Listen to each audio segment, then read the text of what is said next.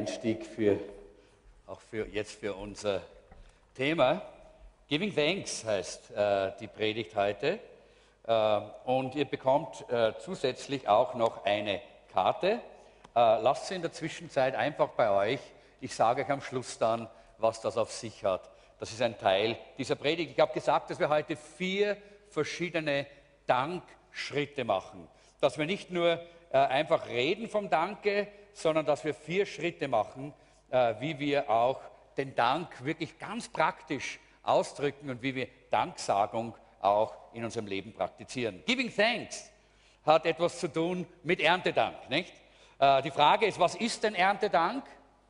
Was ist Erntedank? Erntedank äh, ist ein Fest äh, des Christentums eigentlich äh, nach der Ernte im, äh, im, im Herbst, bei dem die Gläubigen Gott für die Gaben der Ernte danken, aber es hat es früher schon gegeben.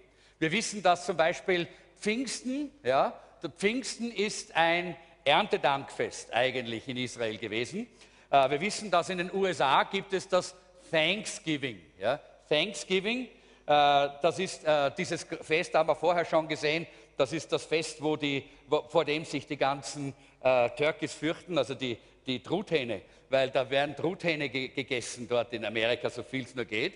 Äh, aber äh, das ist eigentlich nicht das Zentrale. Das Zentrale ist eigentlich die Danksagung. Und ich möchte uns jetzt einfach, da können wir das nächste, die nächste, das nächste Bild, da sehen wir eben, da sehen wir auf der einen Seite, sehen wir hier äh, äh ein österreichisches Erntedank äh, in irgendeinem Dorf in, in Österreich, wo man einfach miteinander feiert und diese Dankbarkeit zum Ausdruck bringt, eben Gott gegenüber. Das ist auch immer noch üblich, dass man Gott dankt für die gute Ernte.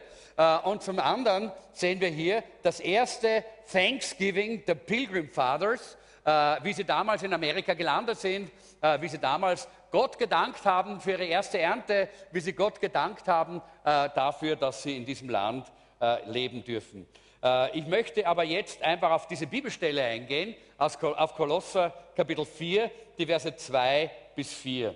Kolosser Kapitel 4. Äh, wenn du die Bibel mit hast, dann schlag sie ruhig auf. Es ist gut, auch mal in der, in der eigenen Bibel ein bisschen auch die Bibelstellen immer wieder nachzulesen. Und da heißt es hier, lasst euch durch nichts vom Gebet abbringen und vergesst dabei nicht, Gott zu danken. Betet auch für uns, damit Gott uns eine Möglichkeit gibt, seine, sein Geheimnis zu verkündigen. Die Botschaft von Christus, für die ich hier im Gefängnis sitze und bete, dass ich frei und offen von dem reden kann, was mir aufgetragen wurde. Ist ja eine interessante Stelle, nämlich überhaupt die ganze Sache, wie der Apostel Paulus hier aus dem Gefängnis einen Brief schreibt. Er sitzt im Gefängnis und er sagt, betet für eine offene Tür.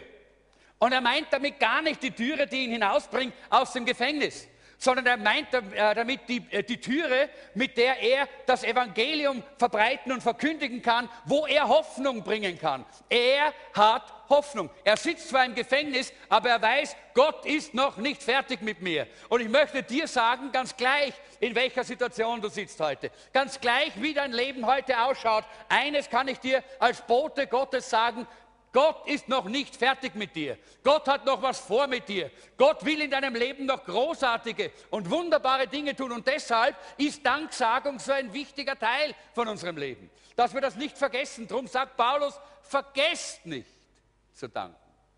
Vergesst nicht zu danken. Wenn wir den Kolosserbrief anschauen, und das äh, äh, habe ich wieder mal so getan, dann sehen wir, dass Paulus fast in jedem Kapitel Danksagung hat. Er beginnt im Kapitel 1, wo er sagt, wir danken Gott, dem Vater unseres Herrn Jesus Christus, alle Zeit, wenn wir an euch denken. Ist das nicht schön, wenn wir aneinander denken? Wenn wir äh, denken an unsere Gemeinde, wenn wir denken an die Brüder und Schwestern, äh, mit denen wir in der Gemeinde verbunden sind, dass wir danken können? Dass uns das sofort, wie dem Paulus, sofort gleich innerlich, wupp, da muss ich danken, die sind so super. Was für tolle, was für super Menschen hat Gott uns an die Seite gestellt. Da müssen wir einfach danken. Und das tut Paulus hier. Er fängt gleich mal an in diesem Brief, dass er dankt hier für seine Brüder äh, und für seine Schwestern. Und dann äh, im Vers 12 sagt er dann, mit Freuden, er, er ermahnt dann die Kolosse, er sagt, mit Freuden sagt Dank dem Vater, der euch tüchtig gemacht hat zu dem Erbteil der Heiligen äh, im, äh, im Licht. Er sagt, dank doch Gott, Dankt doch dem Vater, dass ihr das geworden seid, was ihr seid. Das ist wichtig, dass wir nicht aufhören, dafür zu danken. Und ich hoffe, dass das auf deiner Karte ein Punkt ist, wo du sagst, danke Herr das, äh, für das, was du aus mir gemacht hast. Schreib es drauf.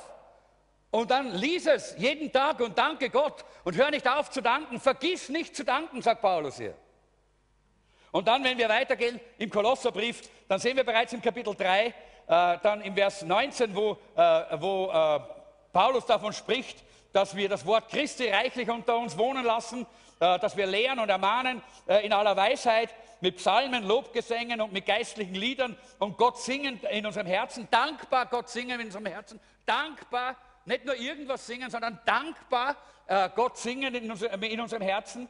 Und dann alles, was ihr tut mit Worten oder mit Werken, das tut alles im Namen des Herrn Jesus und dankt Gott dem Vater durch ihn. Dankt ihm. Immer wieder Danksagung. Danksagung. Das ist ein so wichtiges und wesentliches Thema auch immer im Neuen Testament, dass wir nicht aufhören, Gott wirklich zu danken. Und dann natürlich eben auch diese Stelle, die ich gelesen habe. Vergesst dabei nicht, Gott zu danken.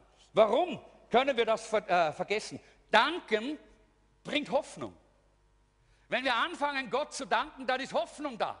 Der Apostel Paulus hat so viel gedankt, dass er immer Hoffnung gehabt hat. Ganz gleich, ob er schiffbrüchig war, ganz gleich, ob man ihn gerade äh, ins Gefängnis gesteckt hat oder gesteinigt hat. Er hatte immer Hoffnung, weil er immer Danksagung hatte Gott gegenüber. Danken bringt uns Hoffnung. Danken fühlt äh, unser Herz und bringt Hoffnung in unser Leben hinein. In Hebräer Kapitel 6, Vers 19, äh, da schreibt der Hebräerbriefschreiber, diese Hoffnung ist für uns wie ein sicherer und fester. Und damit zeigt hier der Hebräerbriefschreiber, dass wir in unserem Leben eigentlich wie in einem Schiff sind, wie in einem Boot. Wer war schon mal in einem Schiff, äh, im Sturm am Schiff? Im Sturm. Auf einem Schiff war hoffentlich jeder mal schon. Äh, ja, im Sturm. Ja. Und da, da, wisst ihr, was das bedeutet, wenn ein richtiger Sturm aufzieht. Ich kann mich erinnern, vor vielen Jahren, da war ich damals auf dieser Missionsreise äh, nach äh, Indien und habe einige Zeit in Afghanistan damals gedient und bin dann zurückgefahren und bin dann in, äh, in, der, in der Osttürkei am Schwarzen Meer auf ein Schiff gegangen, habe damals ganz, ganz bis gar kein Geld gehabt und deshalb habe ich mir eine Deckpassage gekauft in diesen Gegenden kein Problem, weil da ist es immer schön warm äh, und da kann man ja auch auf Deck schlafen. Habe mir eine Deckpassage gekauft und äh, wie das Schiff dann abgefahren ist, dort äh, von, vom, von, hinaus aufs Meer und ziemlich weit hinausgefahren, auf einmal ist ein Riesensturm aufgezogen. Bereits am ersten Nachmittag oder Abend war das. Und der Sturm war so gewaltig, ich bin mit einem, äh, mit einem Freund von, von Kabul gefahren, der war, war, ein junger Amerikaner, der auf dem Weg nach Hause war, auch, der auch gedient hat dort in, in Kabul. Äh, und äh, und wir sind dort gesessen in, dieser, äh, in dieser, äh, diesem kleinen, das war so ein kleines Café, äh, und haben dort Kaffee getrunken und dann, wie dieser Sturm angefangen hat, immer stärker zu werden, dann war es halt manchmal so, einmal habe ich so auf ihn hinaufgeschaut und dann habe ich so auf ihn hinuntergeschaut. Und dann habe ich wieder so auf ihn hinaufgeschaut und dann habe ich wieder so auf ihn hinuntergeschaut. Und die Leute sind immer grüner geworden im Gesicht natürlich. Ja. Und äh, viele haben dann angefangen, einfach das Weite zu suchen. Das, wir waren die zwei Einzigen in dem Café. Und dann haben wir uns auch hinausgeschmissen, weil die Tische nicht mehr gehalten haben und die Stühle nicht mehr gehalten haben, äh, weil einfach der Sturm so stark war. Äh, und wir sind dann auch da hinausgegangen. Wir konnten aber nicht an Deck schlafen natürlich, weil da war natürlich der, der Bär los da draußen. Da hat sich einiges getan. Aber wisst ihr, das, was dann in dem Augenblick äh, es, die, die Problematik ist, warum den Leuten so schlecht geht, ist ja nicht nur die Bewegung, sondern wenn man nämlich hier im Prater geht, gibt es ja auch so Schiffschaukeln, nicht? Und wenn dann die Bewegung zu viel ist, was macht man dann? Stopp. Und man steigt aus. Aber wenn du auf so einem Schiff bist, da kannst du nicht aussteigen. Das, das ist das Schlimmste eigentlich von dem Ganzen, dass du weißt, ich kann da jetzt nicht raus. Da gibt es keinen Ausweg. Ich bin da mittendrin.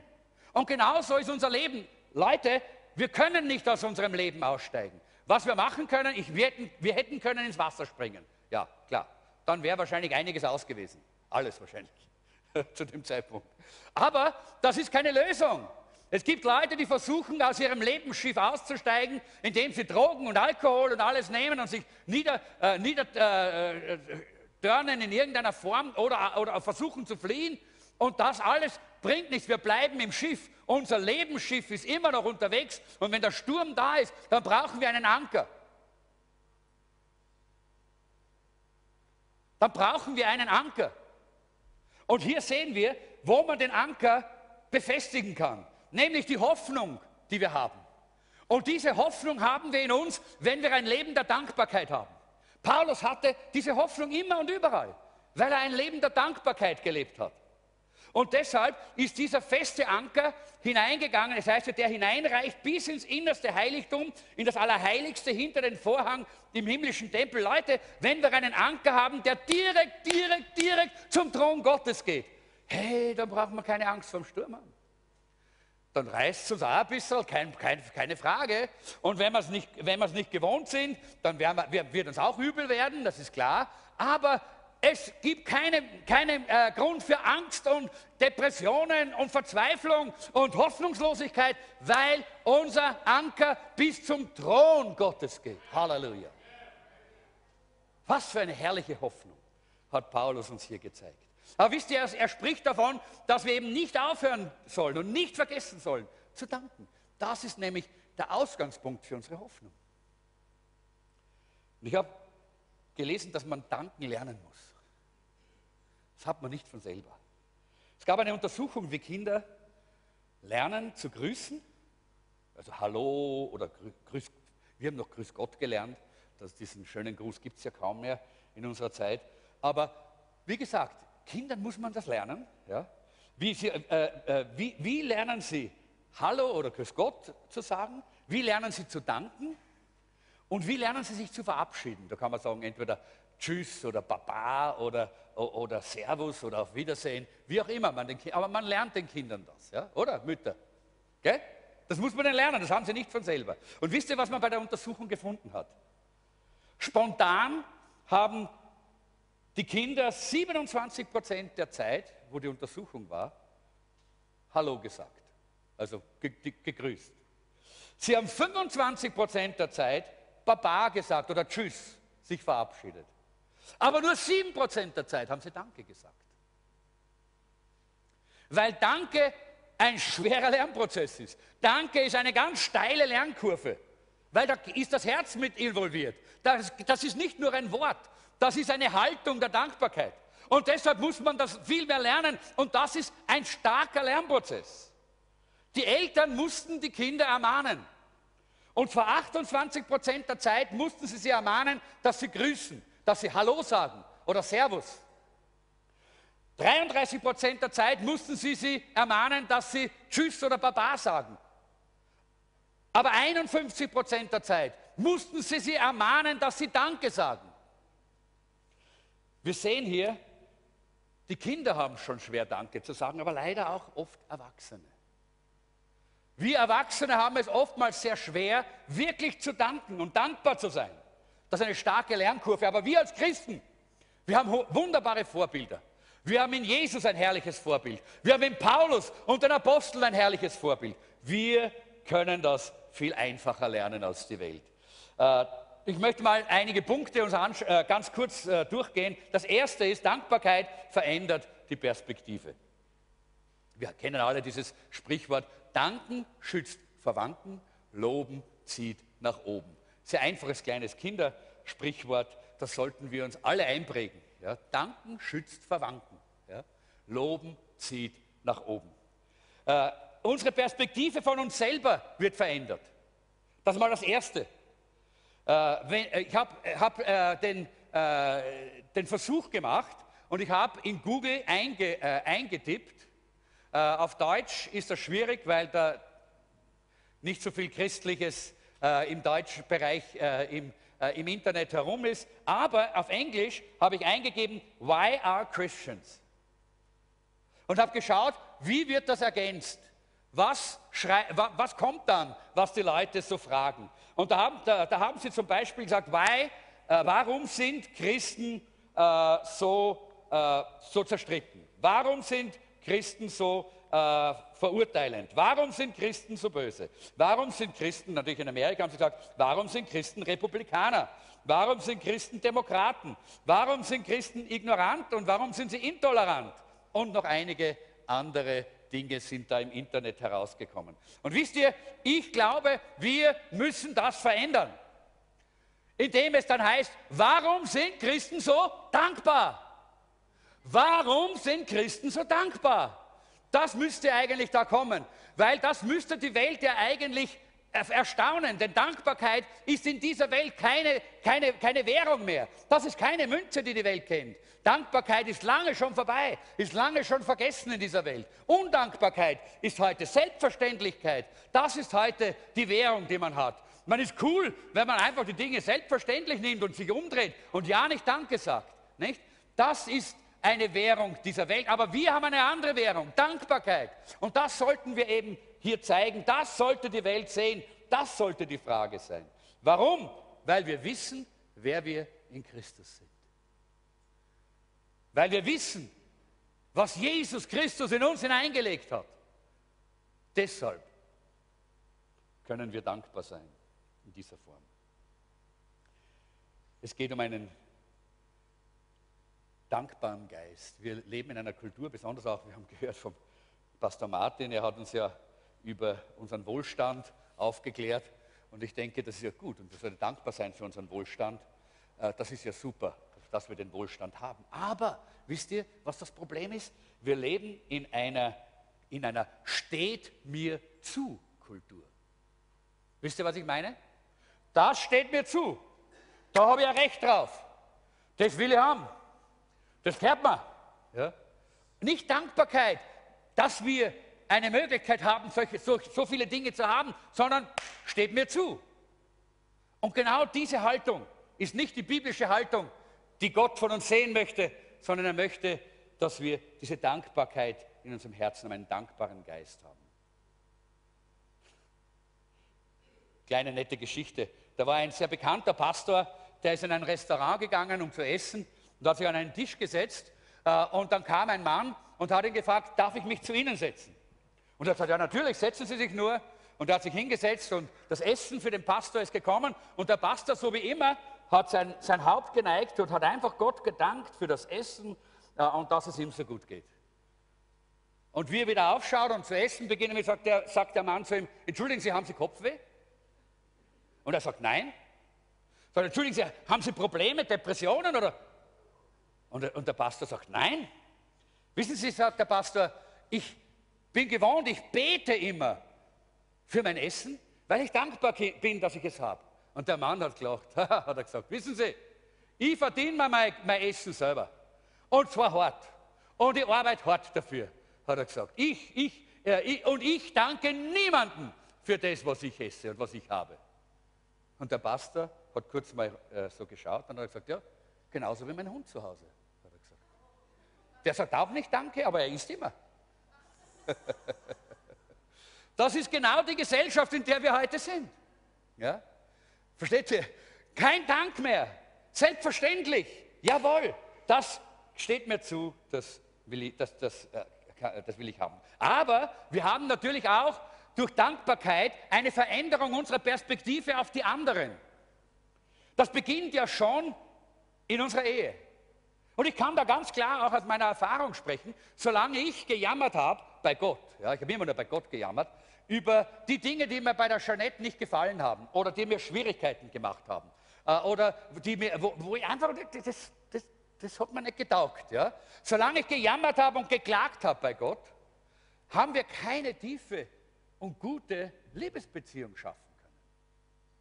Weil meine Perspektive falsch war.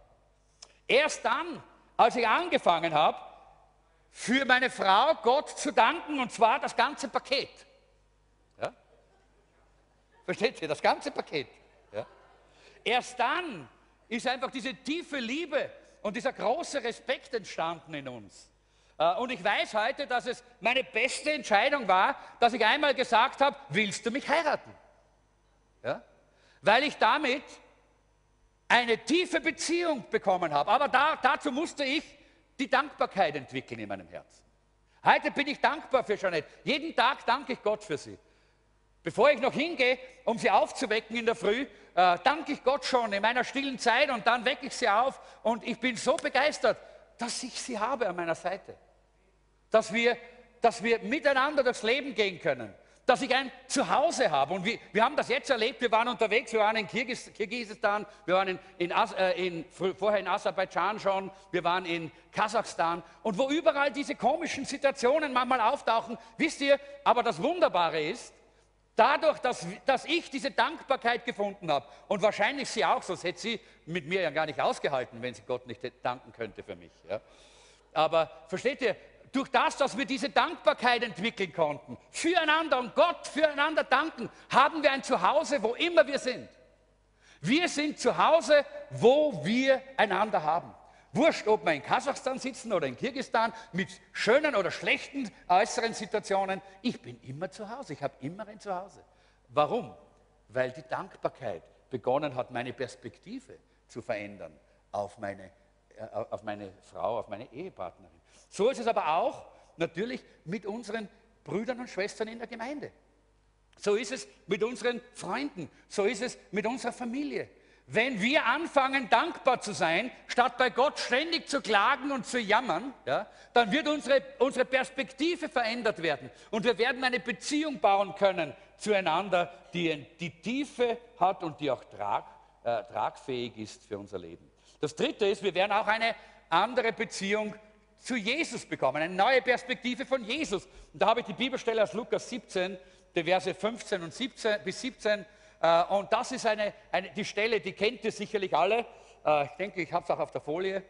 Äh, und zwar, da geht es um diese zehn Aussätzigen, die eines Tages zu Jesus kommen. Und damals war es ja so, dass die Aussätzigen so, das war so eine schreckliche Sache, die durften einfach gar nicht einmal in die Nähe von Jesus kommen. Die haben von der Ferne gerufen, Jesus, Jesus, bitte, bitte, hilf uns, sei uns gnädig. Und Jesus hat gesagt, seid geheilt, geht hin und zeigt euch den Priester. Ja? Und, wir, und dann wissen wir, sie sind alle gegangen und dann heißt es, einer von ihnen lief zu Jesus zurück, als er merkte, dass er geheilt war. Laut lobte er Gott, er warf sich vor Jesus nieder und dankte ihm. Das haben die anderen alle nicht kapiert. Die haben diese Perspektive von Jesus nicht bekommen. Warum? Weil sie kein dankbares Herz hatten, weil sie nicht bereit waren zu danken. Es, es war ein Mann aus Samarien. Jesus fragte, habe ich nicht zehn Männer geheilt? Wo sind denn die anderen neun? Wo waren denn die anderen neun? Leute, wo waren sie denn? Ich habe ein bisschen überlegt, was war der Grund, warum sie nicht gekommen sind? Wahrscheinlich deshalb, weil sie den Geber nicht gesehen haben, sondern sie wollten nur die Gabe, nur die Heilung. Und ich habe da so eine kleine Liste gesehen von jemandem, der geschrieben hat, warum sind die wahrscheinlich nicht gekommen? Der erste hat vielleicht gesagt, äh, na, warten wir mal und schauen wir mal, ob das wirklich eine Heilung war. Der zweite hat vielleicht gesagt, na, schauen wir mal, ob die wirklich bleibend ist oder ob die wieder verschwindet, die Heilung. Der dritte hat vielleicht gesagt, naja, ich werde schon mal später noch mal treffen, den Jesus. Kennen wir diese Argumente alle gell? für uns selber. Und der nächste hat gesagt, naja, eigentlich habe ich ja doch nie wirklich Lepra gehabt. Das habe ich mir nur eingebildet. Ja? Und, der, und der nächste hat vielleicht gesagt, naja, wahrscheinlich war das sowieso vergangen. Das war von selber auch gegangen. Ja? Und der letzte hat vielleicht gesagt, naja, äh, hat Jesus wirklich was gemacht? Der hat mich nicht mehr angerührt. Der hat eh nichts gemacht. Und vielleicht einer andere hat gesagt, naja, es war eh schon so gut eigentlich, es ist mir eh schon so gut gegangen. Aber wir haben so viele Argumente, warum wir nicht dankbar sein müssen. Oder wollen eigentlich. Ja? Aber dabei geht uns so viel verloren, weil wir nicht diese Perspektive von Jesus bekommen, die wir haben, wenn wir anfangen, Gott zu danken. Wenn wir anfangen, Jesus, äh, Jesus Dank zu sagen für das, was er tut und niederzufallen vor ihm und ihm die Ehre zu geben. Und plötzlich erkennt dieser Mann, ha, da ist der lebendige Gott und er fängt an laut ihn zu loben. Ja? Leute, ich frage mich immer, wenn es Christen gibt, die keinen Lobpreis in ihrem Leben haben. Ja? Wann Lobpreis ist, Versteht ihr?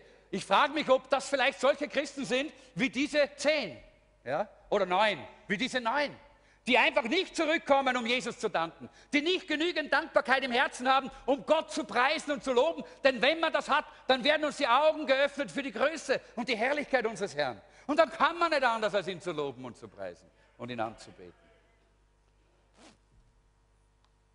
Und das zeigt mir natürlich auch etwas, diese Geschichte, nämlich, Es zeigt mir, man kann gesegnet sein und trotzdem keinen echten Glauben haben. Leute, es gibt leider immer wieder Menschen, die kommen zu Jesus, die kommen in die Gemeinde, nicht um Jesus zu finden, nicht um Jesus nachzufolgen, nicht um ihr Leben Jesus zu geben, sondern nur um ein bisschen Segnung zu kriegen. Eine Heilung, ein bisschen finanzielle Hilfe, ein bisschen Unterstützung, eine Gemeinschaft. Leute, das ist zu wenig, um unser Leben wirklich froh zu machen. Um uns echte Hoffnung zu geben, müssen wir uns beugen vor Jesus und ihm danken für das, was er getan hat.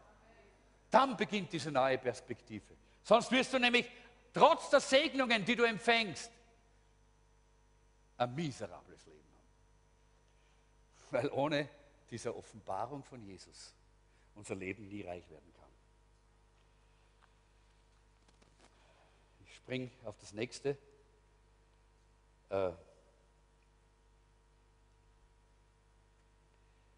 sieben Gründe für Dankbarkeit springen wir auf diesen Punkt. Na, vielleicht noch einmal, äh, ich habe mir noch was aufgeschrieben, was ganz gut ist für uns. Wie wissen wir, dass wir wirklich dankbar sind?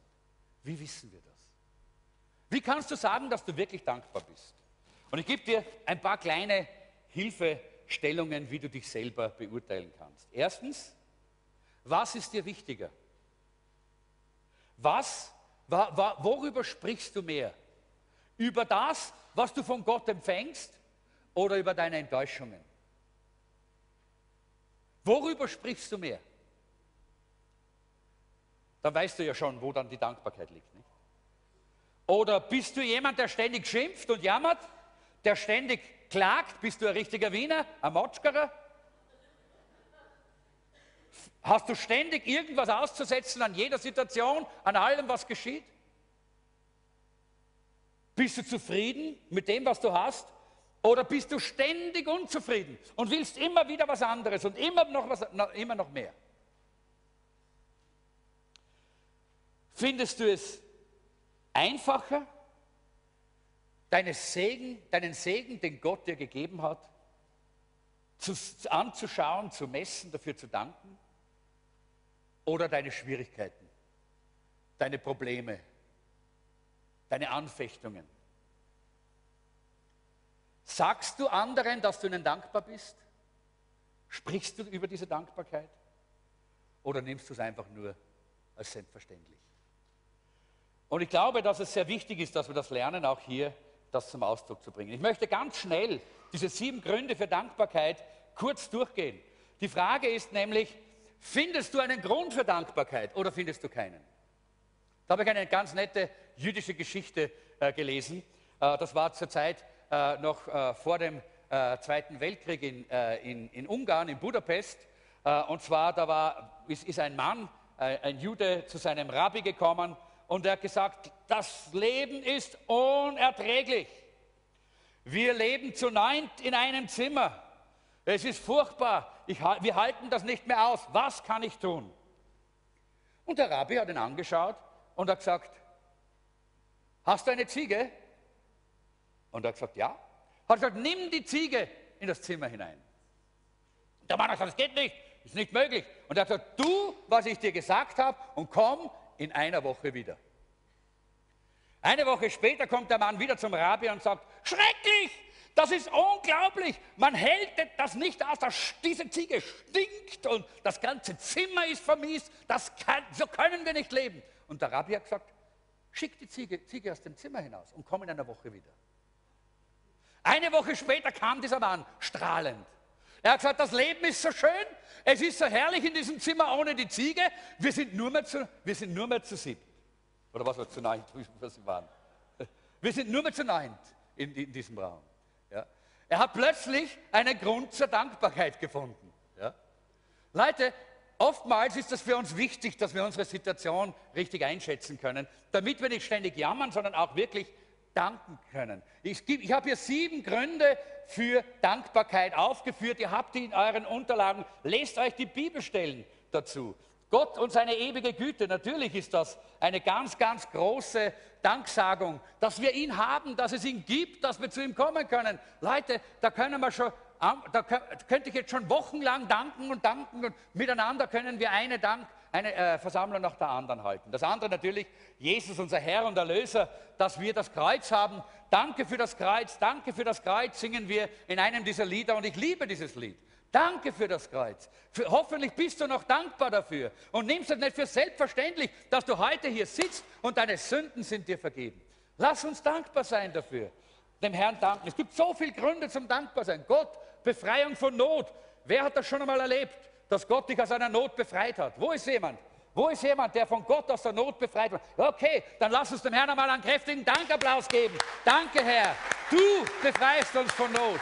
Danke, Herr. Halleluja. Danke, Herr. Danke, Herr. Danke, Herr. Halleluja. Danke, Jesus. Danke, Herr. Halleluja. Und ich denke, die, ich denke, dass auch die anderen äh, Punkte ganz klar sind. Die volle Befreiung durch Jesus, die äh, Gottes Versorgung, Gebetserhörungen und Schwierigkeiten. Ja, das Letzte mögen wir nicht gerne, aber das sagt uns auch der Apostel Paulus. Sagt, was immer auch geschieht, 1. Thessaloniker 5,18. Was immer auch geschieht, seid dankbar denn das ist Gottes Wille für euch, die ihr Christus Jesus gehört. Und da sehen wir, immer haben wir Grund zum Danken. Ständig und immer haben wir Grund zum Danken. Und wisst ihr, immer dann, wenn wir gelernt haben zu danken, dann werden wir zu Spendern der Dankbarkeit und der Hoffnung. Nicht nur, dass wir selber gesegnet werden, nicht nur, dass wir einen Anker haben, der uns sicher macht, nicht nur, dass wir eine wunderbare Hoffnung selber haben, wir werden zu Spendern der Hoffnung und der Dankbarkeit. Nächste Folie bitte. Spender von Dank und Hoffnung. Das heißt, wir können plötzlich diese, das weitergeben. Und ich äh, habe da ein kleines Bild dafür. Und der, der, im Kolosser Kapitel 4, vielleicht lesen wir das zuerst, da sagt der Apostel Paulus, verhaltet euch klug und besonnen denen gegenüber, die keine Christen sind. Nutzt die wenige Zeit, die euch noch bleibt.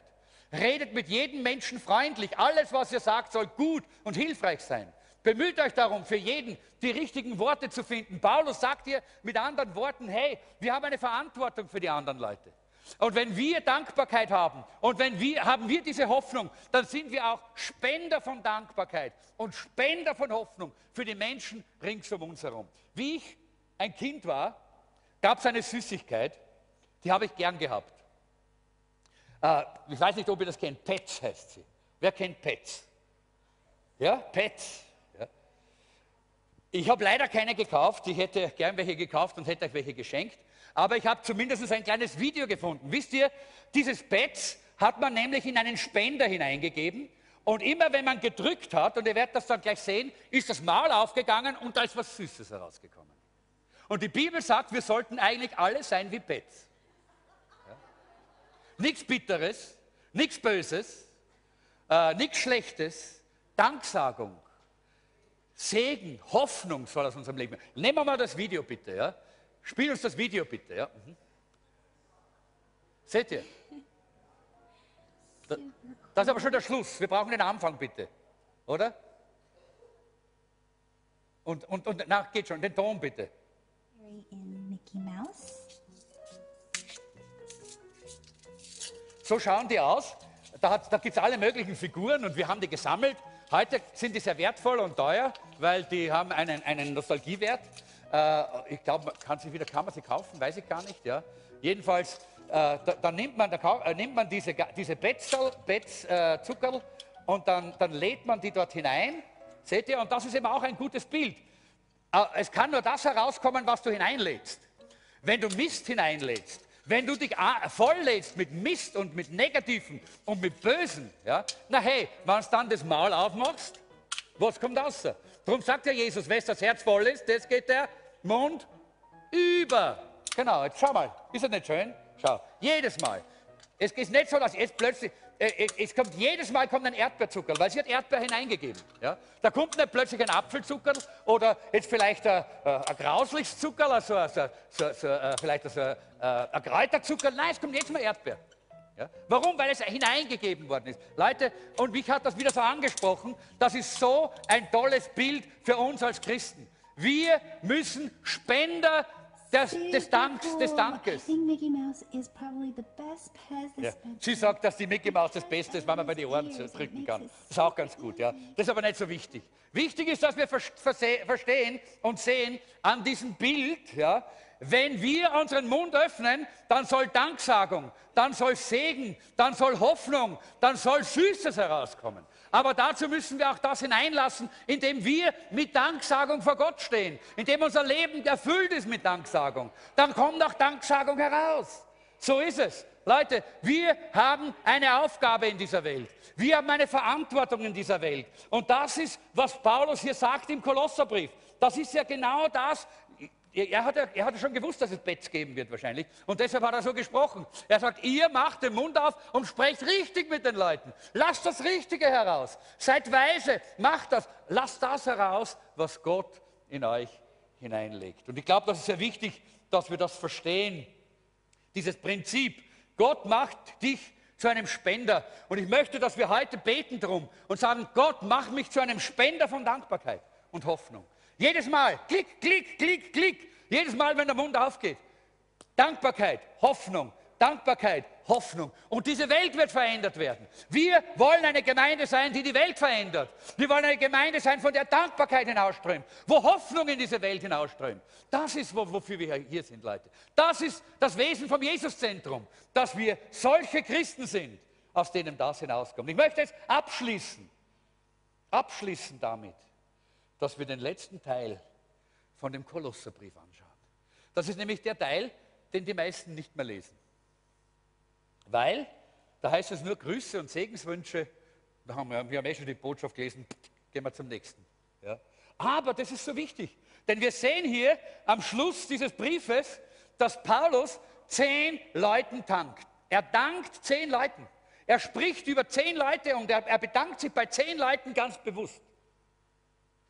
Die Danksagung, die er hier weitergibt, die möchte ich uns ein bisschen vor Augen führen. Warum? Weil in Danksagung liegt Kraft. Wisst ihr, manchmal ist es so, dass ich nach der Predigt relativ ausgeschlaucht bin. Möglicherweise auch, weil eine harte Woche war oder weil was auch immer. Ja? Und wenn dann jemand kommt und sagt, hey, danke, Pastor, das war super. Das hat mich so angesprochen. Ich bin dankbar für diese Predigt. Dann auf einmal denke ich mir, huh, komm, lass uns nochmal predigen. Ja? Versteht ihr? Klar, Dankbarkeit hat Kraft. Oder vielleicht jemand, der gekocht hat in der Küche letztes Mal äh, beim, äh, beim BMG-Wochenende und gedacht hat, ah, das war jetzt ein Schlauch, jetzt bin ich schon richtig fertig. Und wir haben so gedankt, die kommen das nächste Mal wieder, die werden wieder kochen. Weil Dankbarkeit hat, schafft Kraft in uns. Und deshalb spricht der Apostel Paulus diese Dankbarkeit auch ganz persönlich an. Er spricht sie aus hier und ich möchte uns das ganz kurz ein bisschen nur vor Augen führen. Ich habe mir das so aufgeschrieben, so äh, auf einem Zettel. Äh, das habe ich nicht mehr so zu, äh, in den Computer gebracht. Und da sehen wir die, die einzelnen Namen. Ihr seht sie, wenn ihr eure Bibel aufschlagt, sagt er hier, wie es um mich steht, wird euch alles Tychicus berichten. Der liebe Bruder und der treue Diener und Mitknecht in dem Herrn, den ich darum zu euch sende, dass ihr erfahrt, wie es uns ergeht und damit er eure Herzen tröstet. Tychicus ist der treue Mann, der Treue, der da ist, der, der an der Seite des Paulus gestanden ist. Das sind Leute, die da sind, auch wenn es schwierig ist. Der Tychicus war mit ihm die ganze Zeit, er ist bei ihm gewesen, hat ihm gedient, hat ihm geholfen. Leute, hast du so jemanden? Ich habe solche, ja. Ich bin dankbar und da möchte ich gleich mal meinen Dank hier aussprechen für unser Jesuszentrum Leitungsteam. Ich sage euch, wir haben jetzt 16 Jahre Jesuszentrum und es war nicht immer rosig und es ist manchmal auf und manchmal ab, aber die sind immer mit uns gestanden. Und ich möchte euch danken und möchte euch hier diesen Dank aussprechen, denn ich glaube, das habt ihr verdient. Ja? Denn das, was wir hier sind, wäre nicht da ohne euch. Ja? Und Paulus dankt, jawohl, jawohl.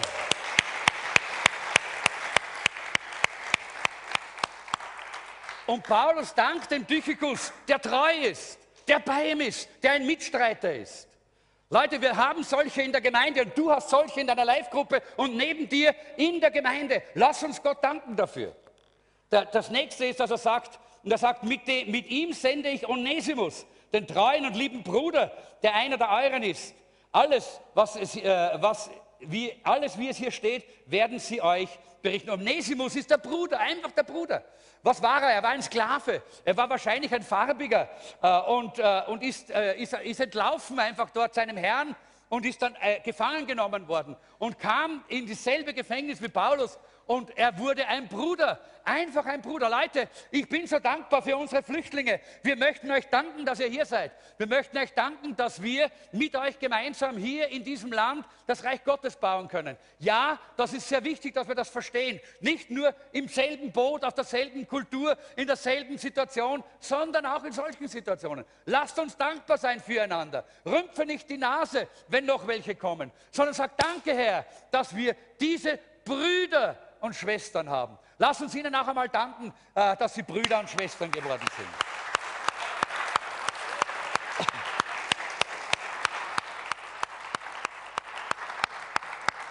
Und dann sagt er, es grüßt euch Aristarch, mein Mitgefangener. Aristarch war dieser ganz konsistente Begleiter des Apostel Paulus. Wisst ihr, wir lesen von ihm in der Apostelgeschichte, er ist immer da, immer mit Paulus. Er ist so eng und so klar mit Paulus, dass er sogar mit Paulus ins Gefängnis geht. Hey, wer geht von euch gerne freiwillig ins Gefängnis?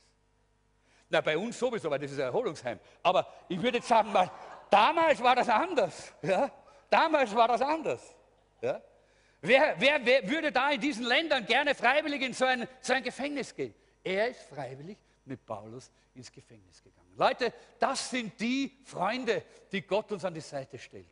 Auch in der Gemeinde, die zu uns halten, die durch dick und dünn gehen mit uns, die dranbleiben, auch wenn es mal schwierig ist. Einige laufen davon und die haben wir auch gesehen. Hoffentlich äh, wird es auch so sein, wie, sie, wie wir in der Bibel sehen, dass sie wieder mal zurückkommen können. Aber wenn schwierig wird, sind viele weggelaufen. Aber einige und viele sind geblieben, so wie der Aristarchus und er dankt ihm hier. Und ich möchte dir, dich fragen, wie schaut es mit dir aus? Deine Eltern, haben die nicht mit dir ausgehalten bis zum Schluss? Na, das kannst, das kannst du annehmen, oder? Ja, hast du schon mal deinen Eltern gedankt dafür? Dass sie dich nicht einfach hinausgeschmissen haben oder verlassen haben, wie die Katastrophe war oder wie alles schwierig geworden ist, äh, wie, du, e, wie du eher Gefängnis warst für sie, ja, als eine große Freude. Lass uns auch da mal dran denken. Auch unseren Eltern zu danken. Ich habe mich so gefreut. Am, äh, am, Donnerstag hat die Maria mit mir gemeinsam die Leiterschaftsschule gemacht und sie hat äh, gesprochen über dieses außergewöhnlich, über das normale Maß hinaus etwas tun, dieses mehr als exzellent, wie, wie heißt es dann? Extravagant, ja, das Extravagante. Und da hat sie, hat sie angeschnitten, dass es eigentlich ganz natürlich für Mütter ist. Haben wir Mütter hier? Hand hoch. Mütter. Hebt mal, habt den Mut, hebt mal die Hand gescheit hoch. Die Mütter. Schaut mal, wie viele Mütter wir haben. Das sind extravagante Menschen. Menschen, die bereit sind, durchzuhalten, dran zu bleiben, was auch immer es bedeutet. Und wir sind dankbar dafür. Ihr lieben Männer, ihr lieben Kinder und Jugendlichen, die ihr Eltern habt hier, lasst uns ihnen einmal einen kräftigen Applaus geben, denn sie haben es verdient.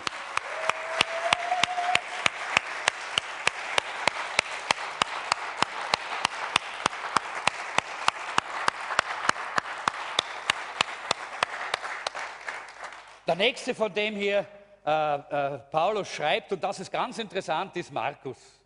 Er sagt, und Markus, den Vetter des Barnabas, seinetwegen habt ihr schon Weisung empfangen. Wenn er zu euch kommt, nehmt ihn auf. Hey, der Markus, der war ja der, wegen dem sie der, der, der Paulus mit dem Barnabas ordentlich in die Haare gekommen ist, oder? Weil es war ja so, der, auf der ersten Missionsreise hat der Barnabas sein, sein, sein Cousin mitgenommen, hat gesagt, lassen Sie mitnehmen. Und irgendwann einmal, wir wissen nicht, was eine Verfolgung, haben sie einfach zu wenig zum Essen gekriegt oder, äh, oder, oder was immer passiert ist. Ja? Jedenfalls, der, der Johannes Markus hat sich gedacht, ich hau ab, das ist nichts für mich, ich gehe wieder heim. Ja? So, äh, äh, nach dem Motto, wenn es keinen Almdudler gibt, dann gehe ich wieder heim. Nicht? Also er hat sich gedacht, ich mache da nicht weiter mit. Ja? Und der Paulus ist wirklich böse geworden. Wie nämlich die zweite Reise ansteht, sagt der Barnabas, na komm, nehmen wir doch meinen Cousin wieder mit. Und der Paulus, spinnst du? Bist du deppert? Ja? Das kann doch nicht wahr sein. So jemanden nehme nehm ich nicht mehr mit. Der, der, der kann gehen, wo, hingehen, wo er will. Aber Missionsreise macht man der schon keine mehr. Ja?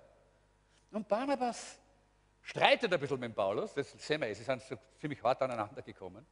Aber dann sagt der Barnabas, was, was? Paulus, geh. Irgendwann einmal musst du auch vergeben. Ja. Du kannst den, mit dem Groll wirst nicht weitergehen können. Und der Paulus hat das wahrscheinlich auch gespürt.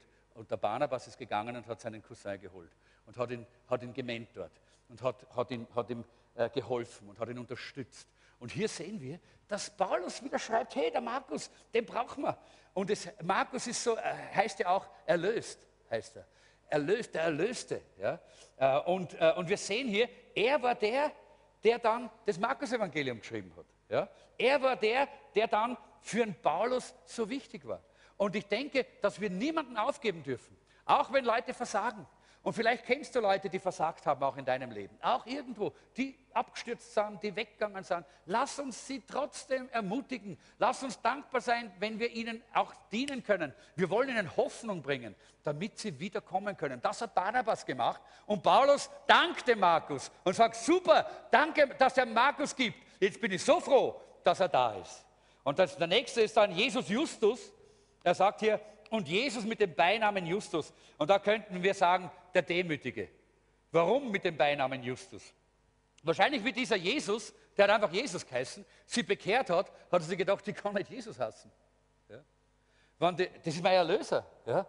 Überall, wo ich hinkomme, sagen sie, ah, Jesus, hallo, da ist Jesus. Ja? Und das stimmt ja nicht. Und dann hat er gesagt, nein, ich heiße Justus. Und hat den Beinamen dazu genommen. Demütig. Demütig hat er sich diesen Beinamen dazu gelegt. Und ich glaube, das ist auch wichtig, dass wir auch einander danken für die Demut. Für die Demut, dass wir einander begegnen in einer, in, in einer Art und Weise, nicht von oben herunter, sondern dass wir einander, die, einander höher achten als uns selber. Das nächste ist der Epaphras und er sagt hier, äh, und es grüßt euch Epaphras, äh, der einer der euren ist, ein Knecht Christi Jesu, der alle Zeit in seinen Gebeten für euch ringt, damit ihr feststeht, vollkommen und erfüllt mit allem, was Gottes Wille ist. Und der war ein Beter.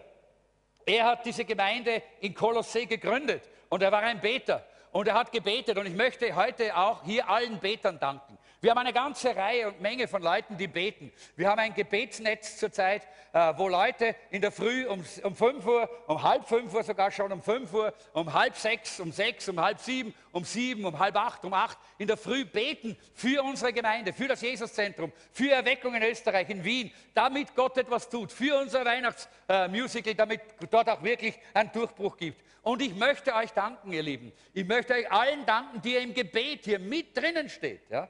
Denn das ist die Grundlage für etwas Großes, was Gott tun will.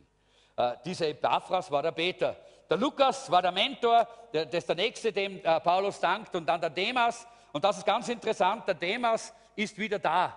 Der Demas ist wieder da. Ja, das bedeutet, ja, er hat die Welt lieb gewonnen, aber, und das hat mir Hoffnung gemacht, er war wieder präsent, er war wieder da. Das heißt, er ist zurückgekommen. Man, er hat den Weg zurückgefunden. Und ich bete immer noch für die, die aus unserer Gemeinde weggegangen sind, weil sie die Welt lieb gewonnen haben. Und da gibt es eine ganze Reihe. Wir, wir kennen die Namen und wir beten sehr oft ganz namentlich für sie, weil wir sagen, Herr, bring den wieder zurück, bring die wieder zurück, die einmal so brennend hier waren bei uns. Aber sie haben die Welt lieb gewonnen. Und deshalb, aber hier sehen wir Demas und äh, Paulus dankt ihm und er erwähnt ihn hier in Dankbarkeit. Das heißt, er hat zurückgefunden hier auch wieder auf den Weg und ist wieder ein Werkzeug geworden. Und, Archip, und Archippus, der letzte hier, Archippus, sieh auf das Amt, das du empfangen hast in dem Herrn, das du ausfüllst. Er war Missionar, Apostel, dieser, dieser äh, dieser Archippos. Und das haben wir auch unter uns. Und Leute, lass uns dankbar sein für Männer und Frauen, Jugendliche, Ältere, wer auch immer, die eine apostolische Berufung haben, äh, die vorangehen, die bereit sind, auch etwas einzusetzen, um Neues zu beginnen, um Neues zu unterstützen, um mit Neuem voranzugehen, damit diese Welt verändert wird und das Reich Gottes ausgebreitet wird. Ich möchte hier schließen mit dem letzten Satz, der hier im Kolosserbrief steht. Nein, ich habe noch jemanden vergessen. Wisst ihr wen? Ah, ihr habt nicht mitgelesen. Und das ist die Nympha. Im Vers 18, die, die Nympha und die Gemeinde in ihrem Haus. Grüß sie, sagt Paulus. Lass uns dankbar sein. Sie hatte die Gemeinde in ihrem Haus. Und jetzt möchte ich dich fragen, bist du dankbar für deine Live-Gruppenleiter? Die die Wohnung herrichten und putzen und, äh, und, und, und alles äh, äh, in Ordnung machen, die, die, äh, die äh, äh, Essen vielleicht vorbereiten, die, die das Geistliche vorbereiten, die für dich beten in deiner Live-Gruppe. So eine war die Nympha. Und der Apostel Paulus, er erwähnt sie ganz bewusst hier. Und ich möchte euch, ihr lieben Live-Gruppenleiter, jetzt auch ganz besonders danken, möchte euch mal alle bitten aufzustehen, die, die Live-Gruppenleiter. Alle Live-Gruppenleiter, steht mal alle auf alle Live-Gruppenleiter, aber auch die Co-Leiter können auch mit aufstehen, die mit in der Leitung, in der, in der Live-Gruppe stehen. Komm, steht mal alle auf. Wir wollen euch einfach danken. Danken dafür, dass ihr diesen Einsatz macht. Und es gibt noch viele, die jetzt nicht hier sind, die unten im Kinderdienst sind oder, äh, oder, äh, oder bei, äh, bei Extreme oder wo immer und dort jetzt dienen. Und deshalb, wir wollen wirklich Ihnen allen danken, denn das ist so wichtig, dass wir das tun. Und ich schließe damit, dass der Apostel Paulus hier sagt, mein Gruß mit meiner des Paulus Hand. Und Leute, das macht diese, diese, diese, diesen kleinen Gruß an diese zehn Leute so wertvoll. Wir wissen, dass wir äh, wahrscheinlich, äh, wird das angenommen, dass der Apostel Paulus Schwierigkeiten mit den Augen hatte. Er war wahrscheinlich am Erblinden. Und er konnte gar nicht mehr selber so richtig schreiben. Deshalb hat er immer seine Briefe diktiert und jemand hat diese Briefe geschrieben. Also, aber alle, als es darum ging, diesen zehn Personen Dank zu sagen, ihnen Respekt zu erweisen, sie zu erwähnen und ihnen zu danken von ganzem Herzen, in dem Augenblick nimmt der Apostel Paulus den Griffel in die Hand und lässt sich von dem, der ihm geholfen hat, den Brief zu schreiben, auf das Pergament hinführen und er unterschreibt diesen Brief persönlich als seinen Gruß, den Gruß seines Herzens an diese Menschen, denen er dankbar ist. Und Leute, das ist das Wesen der Dankbarkeit, dass wir keine Mühe scheuen, dass es uns nicht darum geht, wir sagen Danke, wenn es locker und leicht geht. Ja, kann man so Danke sagen. Ja. Nein, sondern auch wenn es was kostet, auch wenn es nicht einfach ist, auch dann wollen wir dankbar sein. Denn die Dankbarkeit schafft Hoffnung und gibt Kraft im Leben von den anderen, aber auch in unserem eigenen Leben. Und deshalb, lass uns ein Leben in Dankbarkeit leben. Und deshalb, welcome, sagt die letzte Folie hier, zum Leben als Spender von Dank und Hoffnung. Und damit möchte ich abschließen und das ist jetzt der Aufruf. Das ist jetzt der Aufruf. Nimm diese Karte in die Hand.